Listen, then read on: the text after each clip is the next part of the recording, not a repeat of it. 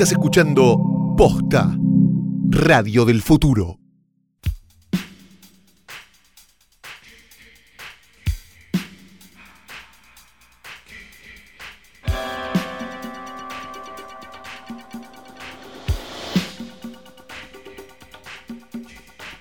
Buenas noches, buenas tardes, buenos días o lo que sea que coincida con el momento en el que le diste play a esto que es un nuevo episodio de Hoy Tras Noche. Mi nombre es Fidel Sargenti. Y yo soy Chichita de Erquiaga, No me acuerdo bien quién era. una cocinera muerta. Ah, cierto. Ah, la del collar de perlas y los twin Sí, sets. y que no se tocaba, nunca se ensuciaba las manos, siempre Sí. agarraba todo con bolsas. Siempre me voy a. Creo que a ella la vi una vez hacer supuestamente como un licor eh, de huevo eh, casero que me, me daba medio la impresión, porque básicamente era como. eh, poner alcohol y dejarlo ahí con un montón de tiempo con huevo y no sé si Una pasaba. coli Sí, no sé. espectacular, ¿no? Una salmonela, perdón, la de, los huevos salmonela.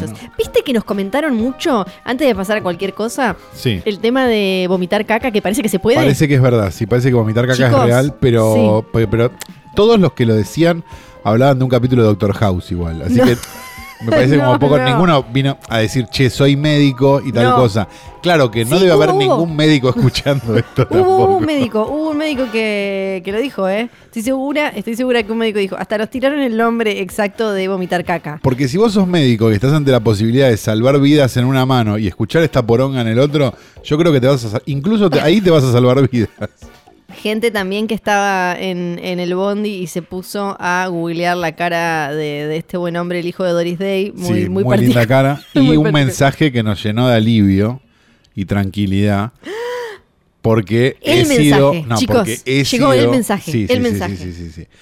He sido crucificado en medios de comunicación, he sido crucificado en redes sociales y sin embargo, yo tenía razón. Sí, es verdad. Porque me siento Feynman hoy, me siento Feynman cuando va a declarar Cristina. Este, ¿por qué? Porque yo no, la, la chica del bordado Sí. no se había ido nunca. Es de hecho, nunca se había ofendido, Lucía. Lucía. Y de hecho, salió a aclarar que A no se ofendió. Y por carácter transitivo, esto no lo aclaró nadie. Yo nunca hablé mal de ningún bordado. Así que, listo, perfecto. No, la segunda parte la. Es yo- efecto Mandela. Hay gente que recuerda que vos dijiste, hablaste mal de el bordado en general. El bordado como yo práctica. no hablé mal del bordado. ¿Cómo voy a No hablar mal de una práctica que, que admiro? No lo sé. Pero A por mí hay cosas que me gustan, el bordado, el tejido, el bonsai, son, son este, disciplinas que admiro. De ninguna manera hablaría Claro. mal de ninguna de ellas. Claro. Bueno, pero la cosa es que ella está ahí del otro lado. Incluso, Hola. Hola, gracias. Incluso Hola. está eh, está preparando algo nuevo, dijo, una sorpresa. Ah, caramba. Tiene como algo, sí. Ah, esto me parece es, espectacular. es muy espectacular. Que nos haga de esas, un, un- ¿cómo se llama? Un No, le, no, le no- no te pongas a manguearle ahora cosas después de haber hablado mal del bordado. No hablé nunca mal del bordado. Ya vamos a encontrar la cinta. ¿Dónde estás ¿Quién se hablando va a poner a escuchar 60 capítulos de esta mierda para encontrar el bordado? Ah, Bueno, bueno, pero sí. Flor no ha traído esta escritoria al pedo que hoy por suerte logró correrle algunos merchandisings de arriba y está todo mucho más ordenado, hay que decirlo. ¿Viste? Sobre el yace, el cuerpo muerto de Daniel Tiner, todavía no se quejó ningún- nadie de la familia, pero seguramente algún boludo va a salir a decir, hablaron mal de Daniel Tiner. No, hablamos mal de su cuerpo descompuesto Está que al está lado aquí. de las cenizas de mi abuelo. Exactamente, lo llevamos con mucho. Sí. La verdad, la familia no se quiso hacer cargo No. tampoco, Marcelita, no sé. Este, tapado por una campera de corderito que ya es prácticamente parte de él porque se ha pegado por el jugo cadavérico y los gusanos. Tenemos al lado de él eh, una, un retrato con y sin perspectiva, o sea, dos en realidad retratos, uno con y uno sin perspectiva de género de la querida Rita Hayward. Tenemos nuestro logo bordado hoy tras noche por un oyente que nos sigue escuchando y que no, jamás me- me escuchó hablar mal del bordado. y tenemos la cara de un hombre nacido este, en la ciudad de Nueva York en el año 1931 y falle con, con el nombre de Arthur Gellen. ¿sí? Gelen. Y fallecido Sí. en Santa Bárbara, California, Ajá. el 8 de julio de 2018 con el nombre de Tab Hunter. Tab Hunter. Sí. Quizás no, generacionalmente no conozcamos a Tab Hunter por un montón de razones. Principalmente porque era como un carilindo de principios de los 60. Sí. Era como una especie de, no, no sé cómo explicarlo, pero un Eric Greenberg, misma capacidad actoral, de principios de los Sí. 60. ¿sí? Que actuaba en estas películas de playa y estas boludeces y no sé qué. Y fue medio que la- los críticos no lo trataron muy bien, vamos a decirlo, ¿no? Le decían como, che, la verdad que es... Medio es una un mierda lo que. Corlock, ¿no? Ok. Este, y demás, pero era muy fachero, rubio y, y de sueño americano. La cuestión es que el tiempo fue pasando y Tab se fue poniendo más grande, ¿no? Tab, Sí. que bueno, eh, dicho sea de paso también, esto lo cuento, eh, no, no porque yo sea Luis Ventura, sino porque hay un documental que se llama Tab Hunter Confidential de hace tres años que recomiendo mucho, que cuenta la historia de cómo el galán tenía que esconder que en realidad estaba en pareja con un hombre y estuvo en pareja con un hombre durante muchísimos años. Sí. Este, el documental es mucho más interesante que la carrera de Tab Hunter, esto es lo, lo bueno. Cuando Tab Hunter ya tenía p- 40, ¿no? O una cosa así, más o menos, te diría 50 incluso, haciendo las cuentas, se había convertido como en un señor, un galán más de un Rubén Green, ¿no? Un, Sí. un galán así que decís, bueno, ¿y qué hacemos con este señor?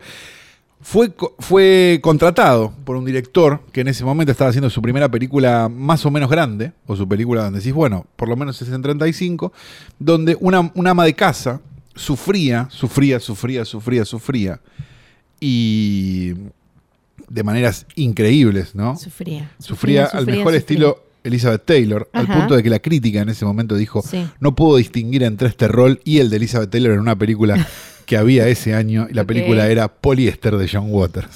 Tab Hunter fue el marido de Divine en Polyester de John Waters. Sí. En las memorias, en el primer libro, si no me equivoco, que sacó John Waters, que es eh, Shock Value, y recomiendo mucho. Recomiendo todos los libros de Waters, pero especialmente Shock Value. Este, cuenta que fue muy difícil hacerle entender a Tab Hunter que tenía que actuar al lado de una travesti gorda que hacía de Liz Taylor. Su experiencia de todas maneras fue muy buena porque al punto de que terminó este, acompañando a Divine en una película que hicieron algunos años después que fue Last in the Dust al este del oeste, creo que le pusieron acá, que no dirigió, que iba a dirigir John Waters, pero terminó dirigiendo Paul Bartel, otro hermoso director, el director de Comiéndose a Raúl. Dicho todo esto, es por todas estas razones por las cuales Tab Hunter, ex estrella infantil y marido de Divine en poliéster, está en nuestro portarretratos.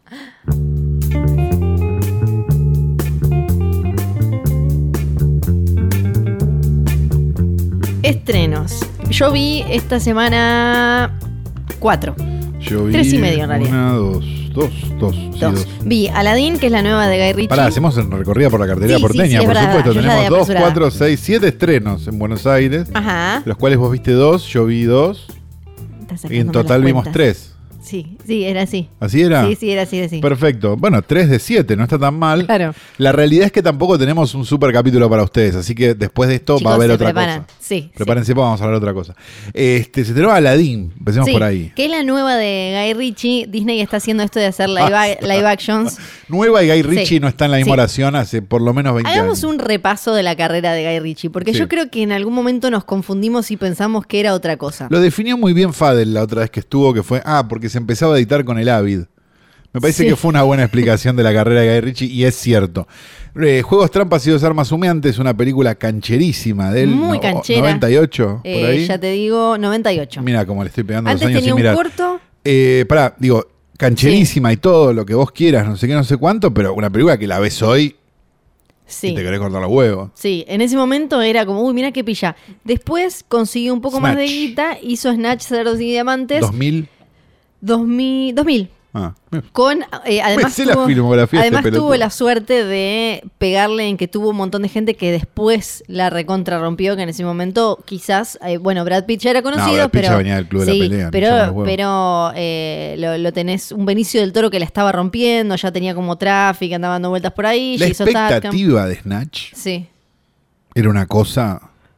Y para, para mí, Snatch todavía hoy es divertida, es pilla, vale la pena, eh, pero uno entiende que no, no es, eh, no cambió la historia del cine. Podés Son es- contar toda la historia del cine sin mencionar Snatch. Son esas películas que me parece que, que- que son de una época, digamos, Sí. y, que no, y que no lo digo como, ah, son de una época, sí, también, no sé, este, este, la conversación es de una época, pero la conversación se sostuvo en el tiempo Sí. porque no tenía ninguna canchereada de la época y Snatch no, digamos, Snatch vos la ves y decís, Sí. che, la puta que lo parió, boludo, qué necesidad de, de hacer todos estos ralenti y las cosas, no sé qué, pasa con Corre Lola Corre. Sí, que quedó, claro, muy, muy, muy pegada a, ese momento. Y ahí es donde vos te pones a pesar, por ejemplo, incluso películas que nos gustan al día de hoy, no sé, Fight Club. Y Fight Club está ahí colgando una cornisa también. Sí, En comparación con The Game, ponele, que es una película clásica. sí. Me me parece que, que hay algo de, de- de- de la modernidad de la época, digo que... So- que- Sobre todo también esa época, creo que eh, fines de los 90, principios de los 2000, había como una exploración que no envejeció del todo bien.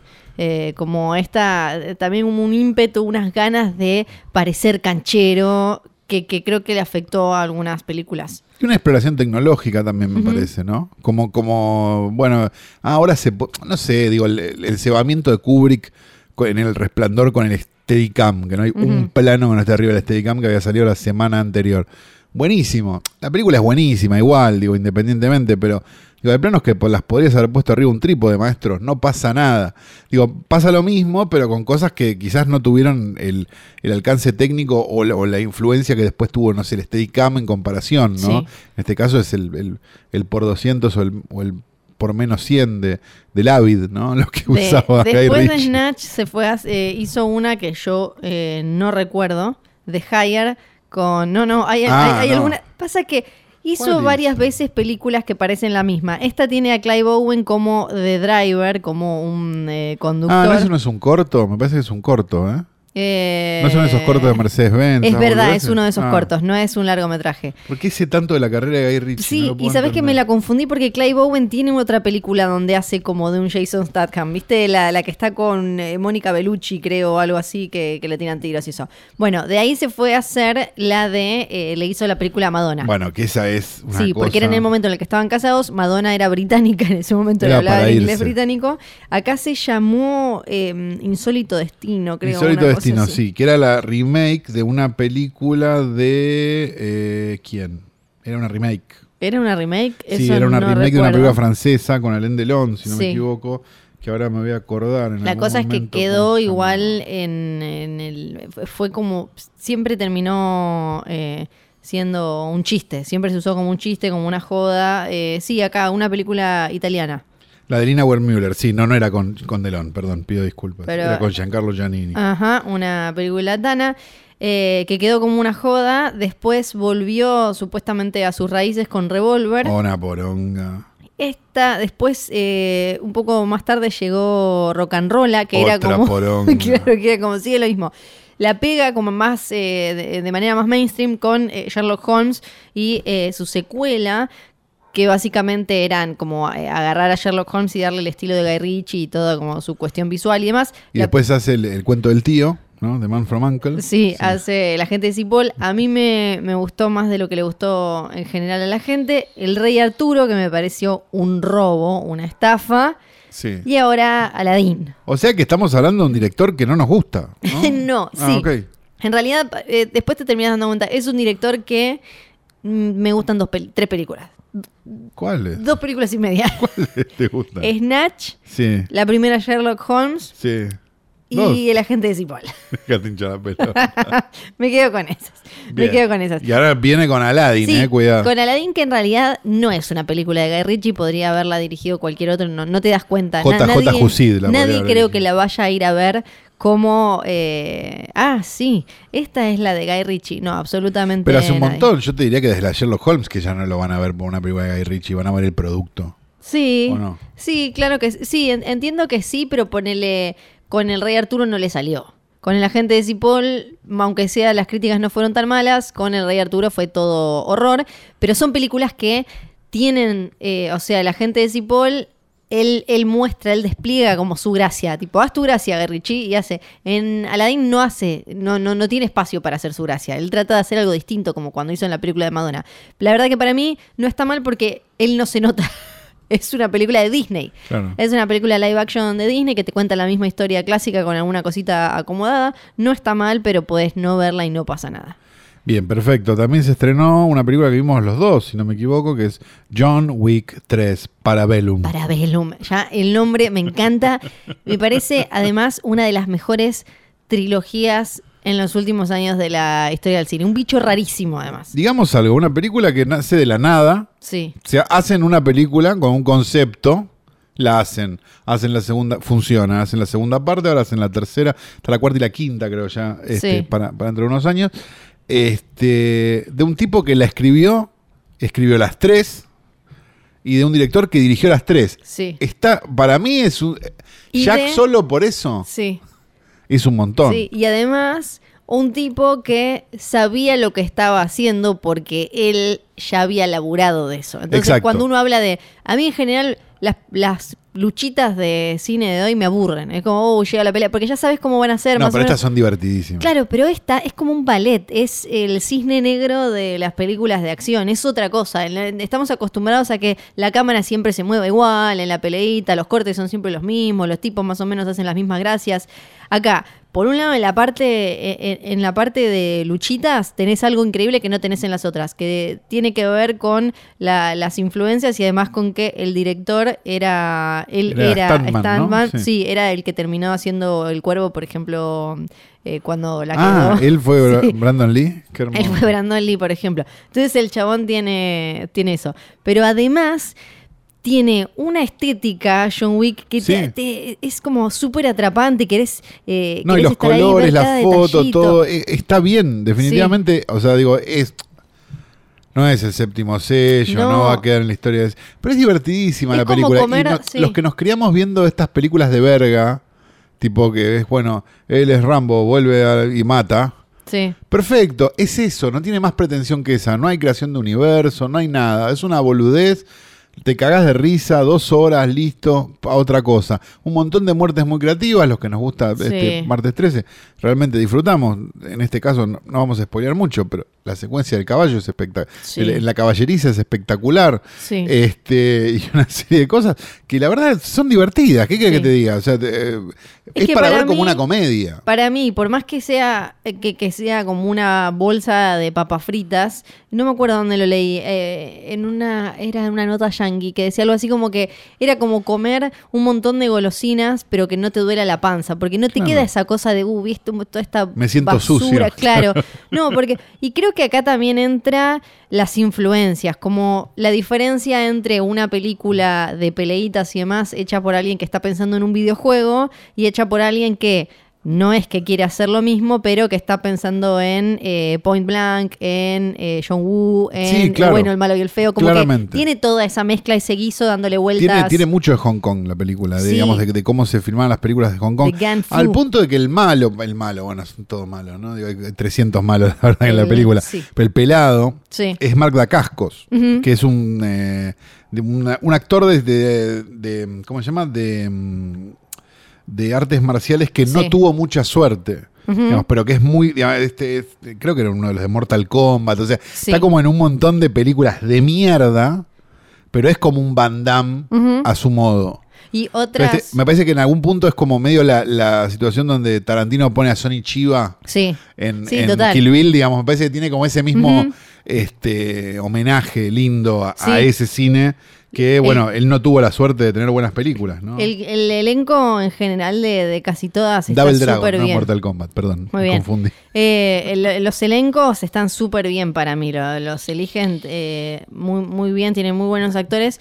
Y otra, para mí, otras dos joyitas de John Wick. Primero, esta cosa rarísima que tiene, que tiene Keanu Reeves de ser, no, no tratar de forzar empatía ni humanidad ni nada, pero de esa manera logra como una profundidad y humanidad que no tienen personajes que con nominaciones al Oscar, o sea que no tienen como personajes con diálogos eternos de lo que sienten y de lo que no sé qué, con nominaciones y bla. Pero para mí, porque hay una cosa que es básica. eh, me parece que, primero, em, ya lo hablamos cuando hablamos de Mandy, ¿no? Pero digo, me parece que habría que, que empezar a distinguir el actor realista del actor, del actor que no, que no es realista, que no, no le interesa hacerlo. Digo, Keanu, este, Nicolas Cage, Sí. digamos, son actores.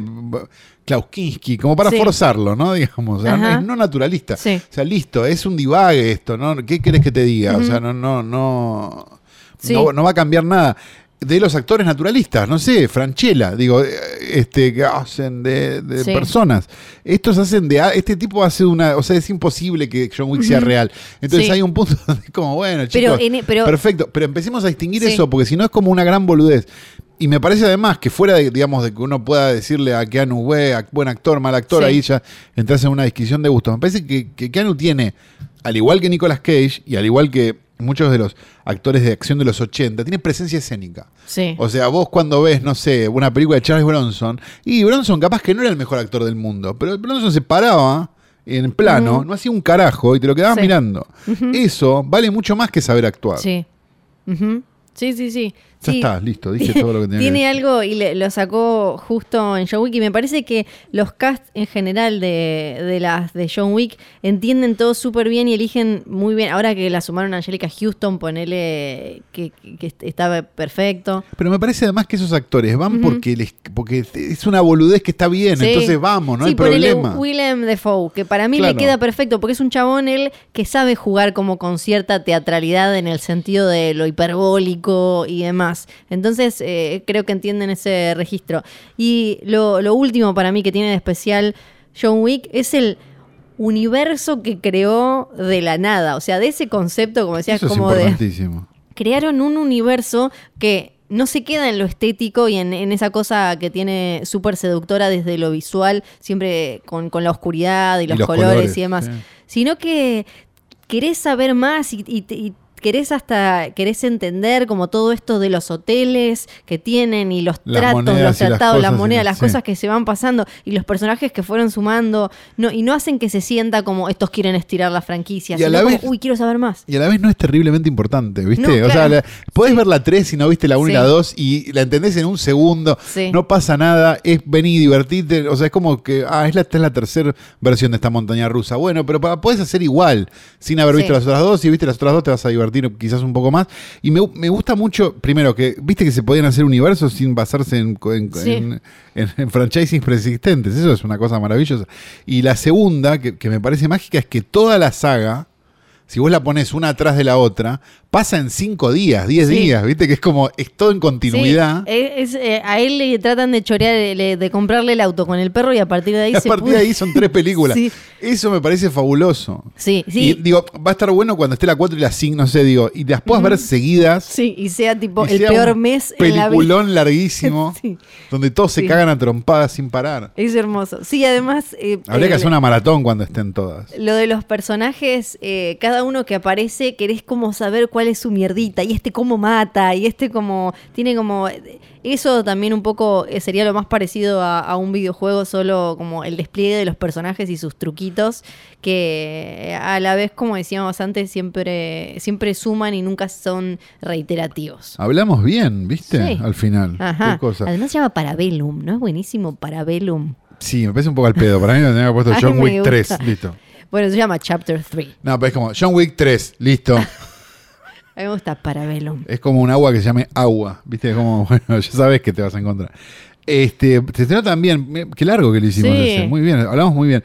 Eh, Se estrenó Brightburn, Hijo de la Oscuridad. Sí, es una producida por James Gunn, escrita por su primo y hermano, creo, dirigida Basta. por, no me acuerdo. Ya comen todos, viejo, acá. No me acuerdo el director si lo, si había hecho algo antes.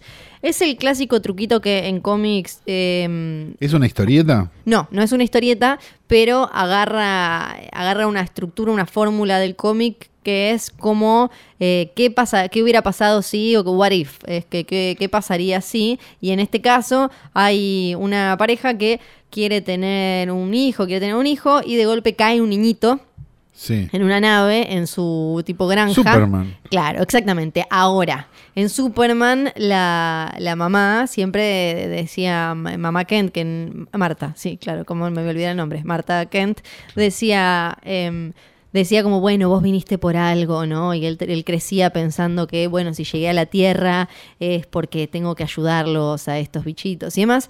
En Brightburn lo que pasa es que el pibito va creciendo y empieza a escuchar, a- le empiezan a pasar cosas raras y empieza a decir como, no, pará, cuando se entera que es adoptado y eso, yo vine acá para dominarlos a todos y matarlos a todos, y empieza eh, a hacer algunas cositas algo oscuras. Y lo que vemos en la película es los padres eh, diciendo como, para, ¿este pibe está mal o no está mal? Entonces es un poco una película de terror, pero con esta vueltita de superhéroes. Para mí no está mal, es, eh, es cumplidora. Lo que pasa es que ya hubo una una película que jugó con algo así y lo llevó creo que a mejor puerto, no con Superman, pero sí con los Cuatro Fantásticos, que es eh, Chronicle, Poder sin Límites. Ah, sí, ¿Te acordás cual. que era como Sí. los pibes, que era como los cuatro fantásticos, agarraba como eh, una historia de, de los cómics y la llevaba, en este caso eran cuatro pibes que eh, tocaban una piedra que había caído del cielo y tenían poderes. Y uno enloquecía de poder y pasaban cosas. Entonces creo que ahí, eh, que irónicamente Trank lo llevó a mejor eh, Josh Trank, que ahora está eh, pidiendo limosna en Twitter después de que lo echaran de Star Wars y después de que hiciera los cuatro fantásticos. ¿Qué pasó? ¿Tocó culos?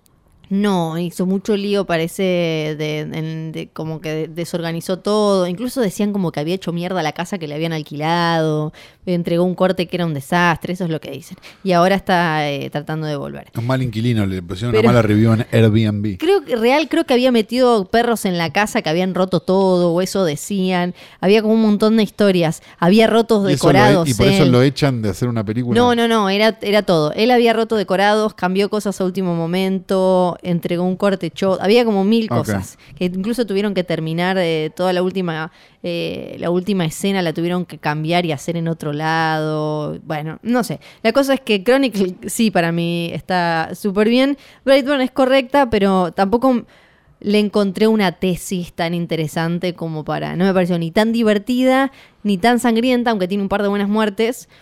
Eh, ni, ni tan original, ni, ni, ni tan eh, inteligente como para. Ah, mirá, qué planteo interesante. Bien, también se estrenó Leto, eh, finalmente, este, la- lo que tanto esperábamos, ¿no? Que era un- una biografía de Roberto Leto, ha llegado, este, en este caso una película rusa, eh. a comienzos de los 80 en Leningrado, el rock en la ciudad rusa está en pleno apogeo. Un joven músico que creció escuchando Led Zeppelin, David Bowie, está tratando de lograr el éxito. Esta es como, eh, como se llama, la de- eh, Días de vinilo, ¿no? Pero, Claro. pero todo mal, pero rusa. Bueno, debe ser buenísima, la verdad, nosotros no la vimos y la estamos prejuzgando. Se estrenó también Double Bees, ¿no? Que le pusieron acá, Double Bees, ¿cómo le pusieron acá? Doble Vidas, no sé cómo No le lo pusieron. sé. Se llama Non-Fiction en su título en inglés y es la película nueva de Olivier Assayas, es una película francesa igual. ¿La viste? Sí, la vi. Este, es extraña porque Assayas viene de viene a ser personal shopper y me- creo que es la inmediatamente anterior, si no me equivoco. Que la habíamos comentado acá. Sí, y de escribir el guion de basada en hechos reales la película de este Polanski. Sí, que Bien. también la comentamos acá. Exacto, y, ahí viene y dirigió la miniserie Carlos de Carlos el Chacal, ¿se acuerdan? Que es un Sí. delirio de ocho horas y dirigió, ¿qué más? Demon Lover, Clean, este, Irma Beb y un montón de películas anteriores también este, en Francia. Y tiene algo extraño porque uno, como por como venía Sayas en el último tiempo, uno esperaba, estás como todo el tiempo esperando el... Estás todo el tiempo esperando el, el- el guadañazo, ¿viste? Sí. Y no ¿Y pasa, no? es una película muy amable, más parecida a las películas ¿Es una comedia? es una especie de comedia Ajá. que podría ser, viste que, viste que los franceses tienen como ese estado de que no es ni, ni de gracia ni de drama, Sí. Viste que es como Sí, como ni contemplativo. de, sí, como ni de chiste. Que es como ni- la versión francesa del, del, del, del, del indie, ¿viste? Sí, Del indie de, de gente que no, que no, que no puede entrar en la sociedad. Sí. Bueno, ellos lo tienen, pero con, con su, con su intelectualidad en general. Y en este caso es eso, es básicamente la historia de un, de un tipo que está tratando de escribir en una época donde los libros se consumen de otra forma y no sé qué, no sé cuánto, y, y en definitiva lo que le está pasando es que está escribiendo su propia vida, digamos. Es, una, es de esos dramas franceses que ocurren en departamentos, Ajá. este, que a mí no me molestan para nada. No es Sí. de Haneke, digamos que es un drama francés que ocurre en un departamento, pero, pero bueno, pasan otras cosas. Este, en este caso es una película de, de- de- de- que le va a encantar seguramente a la misma gente que le gustó El secreto de las comadrejas. Vos decís. El cuento de las comadrejas. Exactamente. El, el cuento de sus ojos. El secreto de las comadrejas igual me interesa. Esa la Sí, esa ver. la quiero ver porque quiero que es como, ¿qué, qué hicieron? ¿Qué ocultan? Bueno, este, para aquellos que les gusten las películas francesas, la van a pasar bien. Bien. Los que no les gusten las películas francesas, ni se Sí. acerquen, ¿no? Porque Muy no, bien. no tiene ningún sentido.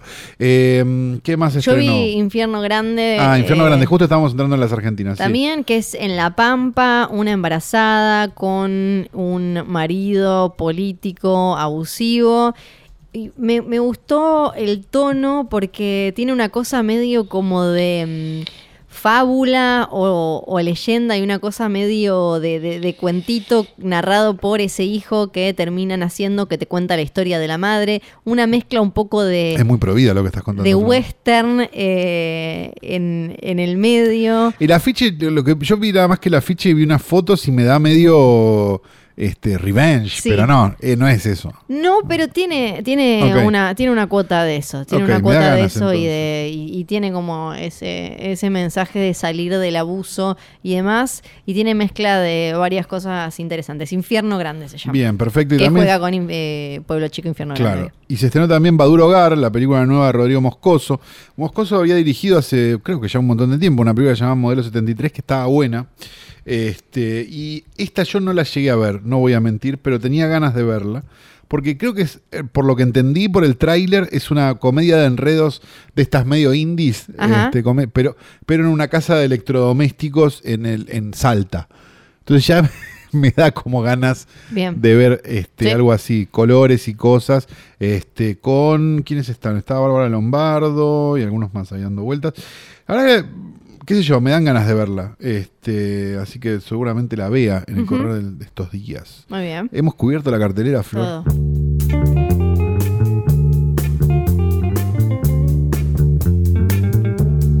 Porque llegó el momento de hablar de una película que en realidad esto, este es un capítulo toda media máquina, ¿no? Sí. Bien, perfecto. Pero tiene un poquito de todo. Viene Un poquito ahí. de todo, sí. Es como cuando te sobraron un montón de cosas y las metiste en un tupper. y Iba a decir comes. exactamente lo mismo. Es como, mira, tengo un poco de carne, tengo un poco de cosas, picamos algo y. Sí, bien. Ella es la película nueva de Joe Berlinger. Joe Berlinger es eh, un director de documentales enorme, del que hemos hablado ya varias que veces. hizo, por ejemplo, Eh, hizo la trilogía Paradise Lost. Ya con Sí. eso, chicos, ya está. hizo la, la serie de Ted Bundy para Netflix. Exactamente. hizo el documental de. Metallica que va al psicólogo. Sí, Some Kind of Monster. Eh, y un montón de cosas. Y, dirigió, y se quedó prendido con la jodita de Ted Bundy. Mm, Ted Bundy. que mm, tanto que dirigió una película, su primera película narrativa, si no me equivoco, eh, sobre justamente el mismo tema, que se, tiene un título Sí. que me parece hermoso. Hermoso. En español es extremadamente cruel, malvado y perverso. En inglés, extremely wicked, shockingly evil and vile. Y en el título local es Luciano Banchero. sí, también conocido como el de los podcasts. Es una película que te pone a Zac Efron, sí, el Zac Efron de Baywatch, el Zac Efron de High School Musical, a ser de uno de los asesinos seriales más conocidos en la historia de los Estados Unidos, lo que es... Y encantadores. ¿no? Sí, Claro. exacto, porque la gracia de Ted Bundy, para quienes no lo tienen, es que el tipo... Era fachero. Sí, era fachero y supo usarlo, empezó a armar su propio relato eh, a su favor para manejar a la opinión pública y, eh, a, las, y a la prensa. Eh, el tipo fue, primero se, mm, él, él aprovechó que en Estados Unidos, cuando él asesinaba en los años 70, no tenían comunicados los estados la cuestión policial. Entonces él iba por diferentes estados No haciendo había lo mismo. internet, claro. Claro. Che, Esta ¿no gente pasó algo en. Hoyo medio parecido? No te apareció una No, mina sin cabeza. No, entonces el tipo iba de estado en estado, a veces incluso lo que hacía simplemente era como decir, che, me voy a Coto, y en realidad se cruzaba de estado para matar a una mina y volvía. Hizo cosas como súper ultra tremendas, Sí. era como, no, sé exactamente eh, en lo psiquiátrico qué, qué resultó No, ser. era un hijo pero- de mil putas, Sí, digamos, el chabón como que violaba los cuerpos, cortaba cabeza, guardaba cachos, lo que se te ocurra, eh, lo, lo ha hecho. Siempre Por eso nunca conocimos la casa de Luciano. Sí. y terminó siendo ejecutado en la silla eléctrica en 1989 después de escaparse dos o tres veces. Dos o tres ya veces de la cárcel y demás. No sé qué cantidad de juicios, porque fue pasando de estados y de, de- de que la, la gente fuera a hinchar, porque esto es lo más yankee del mundo, cuando que van ahí a donde lo ejecutan al chabón y venden remeras y todo. Tipo, yo estuve ahí cuando mataban a Ted Bundy. A mí me parece que la película es fallida en un montón de aspectos, pero a la vez funciona en conjunción con, la, con el documental. Sí. O sea, si vos viste el documental, después mira el reenactment de alguna Sí. manera. Me parece que es un poco eso, sobre todo viniendo del mismo tipo, ¿no? Sí. Este- Eh, lo, lo loco es que, creo que hay que aclarar, es que intenta hacer algo que me parece que no intenta, no intentó otra, otra película de este estilo sobre un asesino serial. Sí, que no es que focalizar en las personas que lo rodeaban, específicamente Sí. su mujer, digamos, la persona que en un principio creyó en su inocencia, Que es Lily Collins. en Lily este caso. Collins, este, en lugar de focalizar en su maldad, sus crímenes y sus cosas. Y de tratar hecho, de- no hay nada, no, hay crímenes, no hay nada. Es una película sobre, sobre cómo le pega, por decir de alguna manera, todo esto a alguien que de repente tiene Sí. a esa persona viviendo en su casa o que tuvo a esa persona viviendo en su casa. Entonces, ahí se producen varias cosas para mí. Si uno no vio la serie documental que hizo Berlinger, que es, te podés quedar como, si, si lo único que sabes vos de Ted Bundy es esta película, te vas a quedar con una idea equivocada porque no vas a tener en mente las barbaridades que hizo. Claro, porque en esta película... no- y otra cosa que no trata de hacer, que eso me parece como un poco más, eh, me, me parece un poco más listo, es no trata de explicar por qué él lo hacía. Que en general creo que ahí se terminan enmañando todos porque Sí. no es tan sencillo. Por Pero algo hay bueno, tipo- era re malo y. Claro, no, no, no es que, si bien aparecen en el documental, aparecen algunas cosas que, que le pasaron de chico y eso no es que te quieren subrayar como él era hijo bastardo, entonces terminó eh, violando mujeres. Bueno, que era una de las explicaciones de los policías o de los psiquiatras Claro. forenses en aquel momento. Pero, pero, ¿no? pero es como todo mucho más. lo- en el documental creo que sí se ve, es todo mucho más complejo. Es como una serie de cosas y, y qué sé yo. Y el- la película no trata de hacer eso y hace esto que, que decís vos. Entonces me parece que, por un lado, si vos solo conoces a, a Ted Bundy por la película, te vas a quedar con una sensación extraña, creo, porque este, estás demasiado cerca suyo y no ves las barbaridades que hizo. Entonces creo, como decís vos, que funciona como complemento de la serie. Estoy pensando si alguien no vio las dos cosas, ¿qué debería ver primero? Me parece que quizás debería ver la película primero y después el Y después- documental.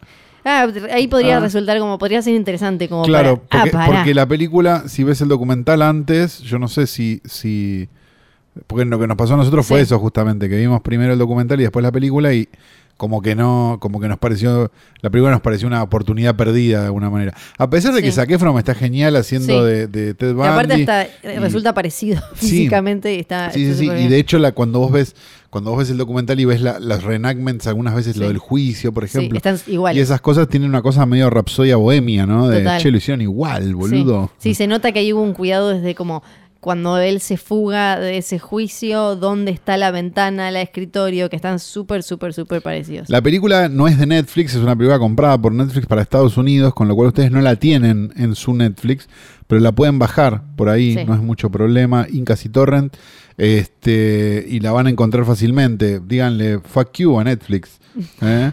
que estrena las películas cuando quiere. Así se metieron de Ritual en el orto, todavía está, no ¿no? sé acá cómo será. No, de Ritual la, la pusieron, Ah, pero finalmente. no sé bien cómo, cómo será la cosa, la, la- la ventana y la- lo, de la región y todo eso con esta película. Sí, no, no tengo ni idea, eh, sé que no es de Netflix, no es No, producción la de... compró en Sundance. Claro, así que bueno, nada, eso es la historia de Extremely Wicked, Shockingly Evil and Vile, o como nos gusta decir a nosotros, Luciano Banchero. Lo que tiene Ted Bundy es que es de esos personajes que igual inspiraron un montón de otras películas y uno puede encontrar cosas de Ted Bundy en un montón de asesinos seriales ficticios. Es Sí. medio como Ed Gein o, o esos que, que aparecen, que, que de alguna manera le fueron dando cositas eh, a, a otros desde en el, en el silencio de los inocentes hasta eh, hay muchísimas más que no hablaban directamente de él, pero que tomaban cosas. Pero que eran una mezcla de dos o tres, digamos también. Exacto, ¿no? es uno de esos a los que va cualquiera que quiera escribir eh, una historia desde Porque digo, no sé, Hannibal Lecter era- americano. Hannibal Lecter Sí. era un encantador como Ted Bundy, Sí, pero lo que hacía estaba más cercano a Ed Gein. sí, de sí, alguna sí, manera. sí. Sí, eh, sí, total. Es como eh, casi todos agarran cosas de él. En, en Psicópata Americano creo que incluso eh, Patrick Bateman lo, lo menciona directamente de alguna manera. Como Bueno, que es o leyó es- todos los libros o que vio todo es que es el tipo asesino, ¿no? Claramente. Sí, sí, sí, es uno de esos a los que siempre se vuelve. Tenía ya películas eh, anteriores que hablaban Malas. directamente. Muy Malas. malas. Tipo telefilms y Sí. cosas del horror, pero es de los que pueden encontrar un poquito por acá, un poquito por allá.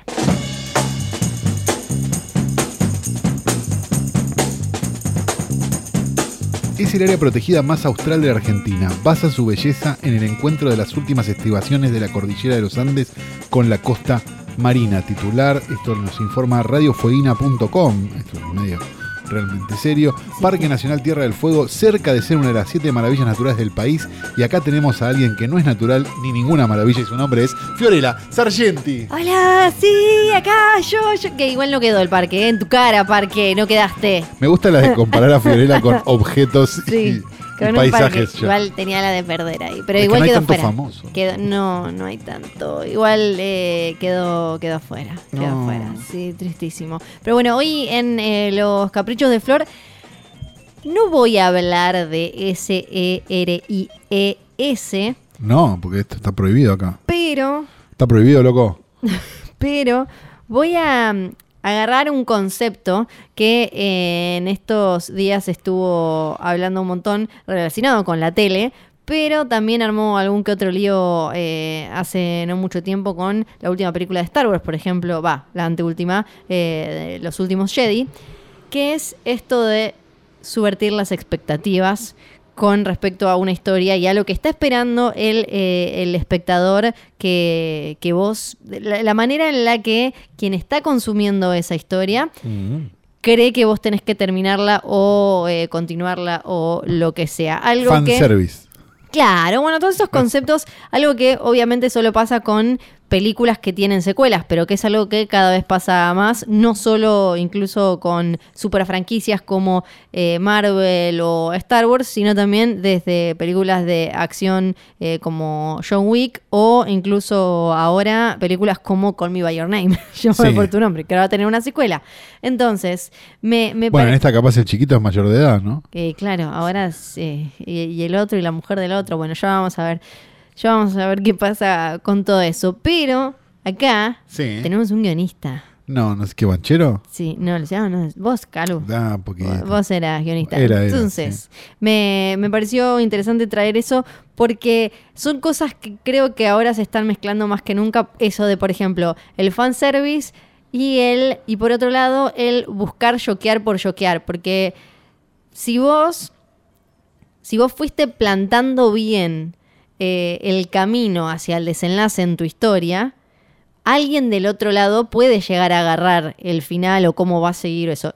Que también está como esta cultura ahora de como soy un capo, lo adiviné. No, es que el otro es buen narrador, no es Claro, que tipo sí. vos sos un genio. Porque Correcto. viste que está esa cosa de como lo adiviné. Y es como, No, pero aparte, ¿cuál es el concurso de adivinarlo? no sé, no sé en qué, dónde piensan que te dan tickets como para cambiarlos por un oso de peluche gigante, no sé bien cómo es la onda, pero está esto. Entonces, lo que está, lo que a veces parece que pasa es que por un lado se busca cambiar el desenlace para choquear a la audiencia que ya puede haberse imaginado para dónde va, o el tema del fanservice, hacer lo que creemos que la audiencia quiere. Por ejemplo, en Call Me By Your Name ahora sería, no sé, me imagino, hacer una secuela en la que terminan ellos casados, eh, adoptando, O heteros. teniendo, claro, casados cada uno con una chica. Por- porque hubo gente que no le gustó que fuera una película de putos. ¿no? No, sí, claro. Este, a ver, me parece que hay muchas cosas corriendo en paralelo. La primera, me, me parece que si vos vas a ver un espectáculo, cualquiera Sí. sea, solo por el final, Sí. no estás entendiendo la lógica de la narrativa cinematográfica. La lógica de la narrativa cinematográfica significa las películas tienen una duración por algo y es porque vos tenés que recorrer junto con el personaje principal un camino que ese personaje recorre. Si vos lo único que te importa, o sea, si a vos lo único que te importa del viaje es llegar a Mar del Plata Sí. y todo el viaje de cómo llegás a Mar del Plata no te importa, es ridículo. O sea, es que no te importa realmente estar ahí Claro. yendo a Mar del Plata. Te importa haberlo adivinado, te importa saberlo antes. Sí, Sí, yo sabía que se iba a trabar acá en esquina de Croto, ¿no? Digo, es como, es una boludez. Es realmente una boludez. Porque justamente lo, lo que vos, eh, digamos, lo, lo que el guionista pretende es no sorprender, pero sí encontrar una forma de contar un cuento que ya se contó un montón de veces. Entonces, ¿cuáles son sus armas? Bueno, de tratar de que las cosas que le pasan a ese personaje vayan escalando de una manera determinada para que el personaje tenga un avance dramático, algo que tampoco pasa Sí. mucho últimamente, en cada escena y en cada cosa que va pasando. O sea, le- hay, hay como una teoría medio boba, pero, pero que funciona, que es que el personaje tiene que estar parado en un lugar al principio de la escena y parado en otro lugar después de la escena. Si no, la escena no sirve para nada. O sea, le- le- le- la teoría es, bueno, cada cosa, cada situación en la que está este personaje, lo modifica para llegar a ese final y para, para, y, pa- y para hacer las cosas que hace, sorpresiva o no sorpresivamente, eso ya después es, es accesorio. Entonces, primero, discutir el arco de un personaje con algo que todavía no terminó, que fue lo que pasó hace dos semanas, Sí. sin nombrar nada, es ridículo. O sea, es como. Sí. no- no- lo que- ¿Cómo expli- O sea, pongamos como ejemplo Taxi Driver, ¿no? O sea, ¿cuál es el arco del personaje? Y Travis Brickell, la verdad, conoce esta, pi- esta piba y no le da mucha bola, no es muy sociable, ¿no? Este, no sé qué, y después eh, se empieza a obsesionar con esta menor de edad que es prostituta, bueno, qué sé yo, y uno no sabe si se va a encarrilar o si se va a terminar de volver loco, empieza a comprar armas.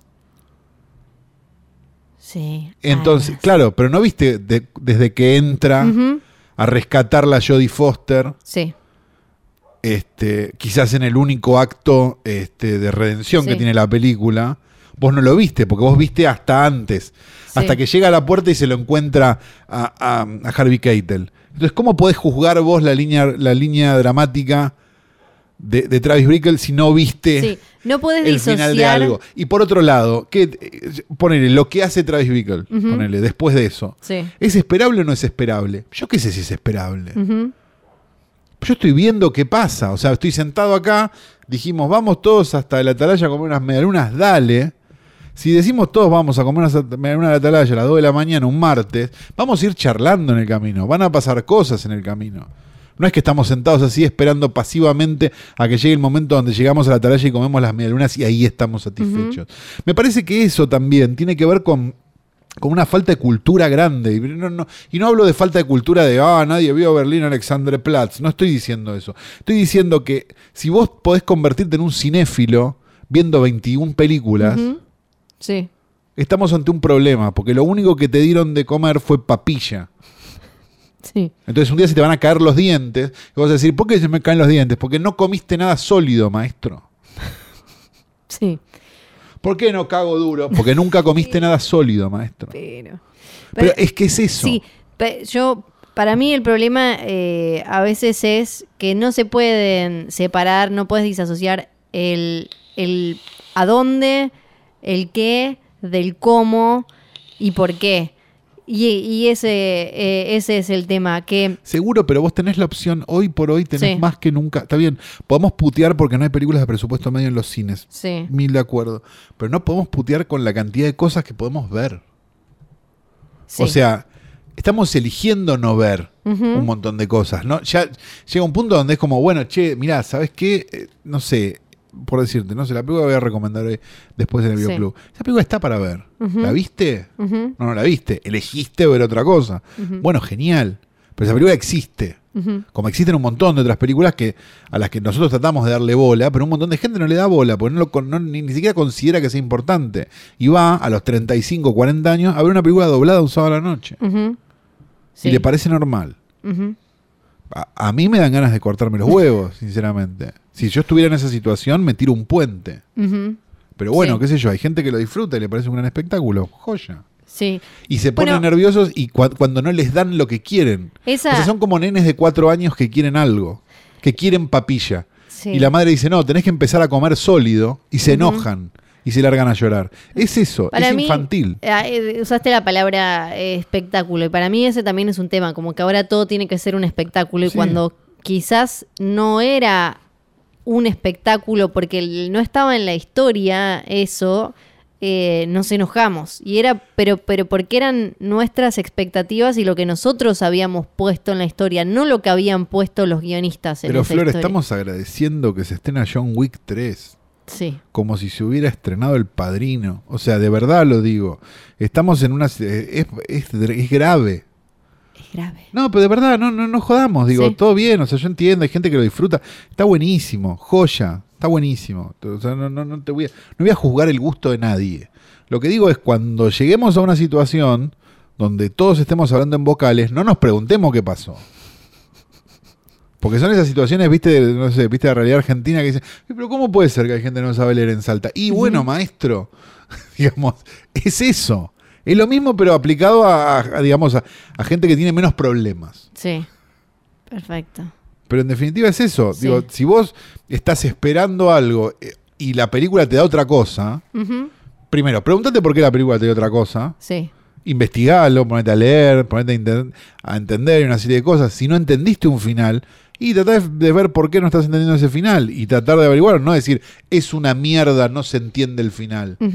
Porque Sí. probablemente una película que llegó a los cines Sí. y que pasó por mil controles más que la leche que vos tomás a la mañana, probablemente el final se entienda. Lo que pasa es que llega un momento donde si solo comes papilla, probablemente no entiendas qué es un bife. Y con esa imagen cerramos los caprichos de Flor de hoy.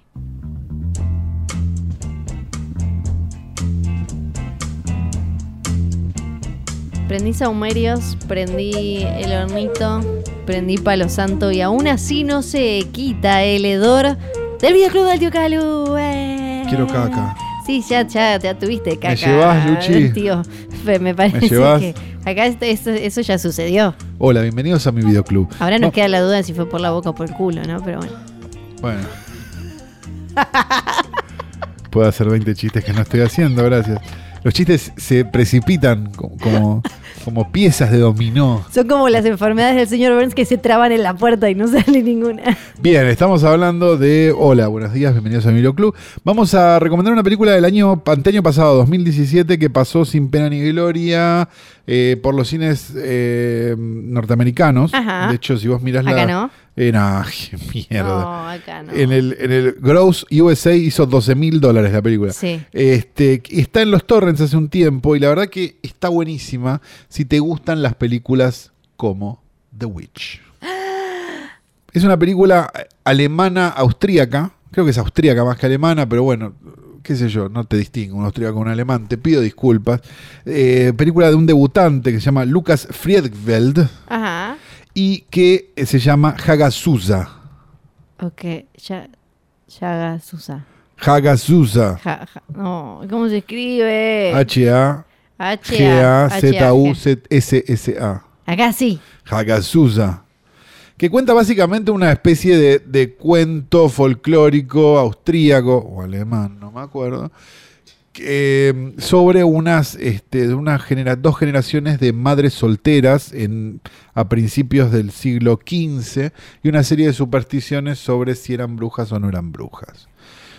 Puede emparentarse mucho con la bruja, estamos de acuerdo, pero la verdad es que con la poca cantidad de películas como estas que se hacen, Sí. porque son un suicidio hoy por hoy hacerlas, realmente celebro que exista, aunque sea hecha pensando en la bruja, que de todas maneras la bruja es 2016, si no me equivoco. Sí, así que- Esta es 2017. Yo no creo que nadie pueda, más de una primera película, juntar toda esa guita, encontrar una cosa y hacer una película No. en ese tiempo. No, no, no, no, ni hablar. Así que si tienen ganas de ver algo así y aquellos que no les gustó la bruja, bueno, váyanse y dejen de escuchar este podcast una vez. Eh, vean esta película, se llama Hagazusa. Buena suerte, Luchi, tipeando el nombre.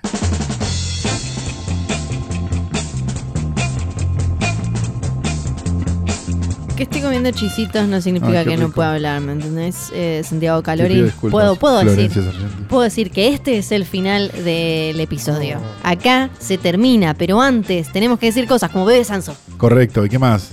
eh, Johnny Nico Nico John, Sí, correcto, ¿y qué más? eh, Exosound, Sí, pero tenemos que decir que este programa fue grabado en el estudio móvil de posta.com, que es este Luis Pedro Tony, y los equipos son de Exosound, arroba exosound. ¿Querés sonar así? Exosound. ¿Querés que nos ladre un perro en el fondo? No grabes en la fiorella. Pero está toda la ventana abierta. Oh. Este, ¿y qué más tenemos que decir? Ah, el, sí, ¿El y el post offline, sí, Sí. ya está, ya está. No nos invitaron, Flor. No, No. estamos invitados al post offline, así que no nos este, pondremos mal, pero en casa, no nos vamos a poner mal adelante de este conchudo que no nos invitó. Bueno, sí, no, está bien, listo. Mi nombre es Fidel Sargenti. Yo creo que era Chichita de Arquiaga, ¿no? Sí, eh, hasta la próxima.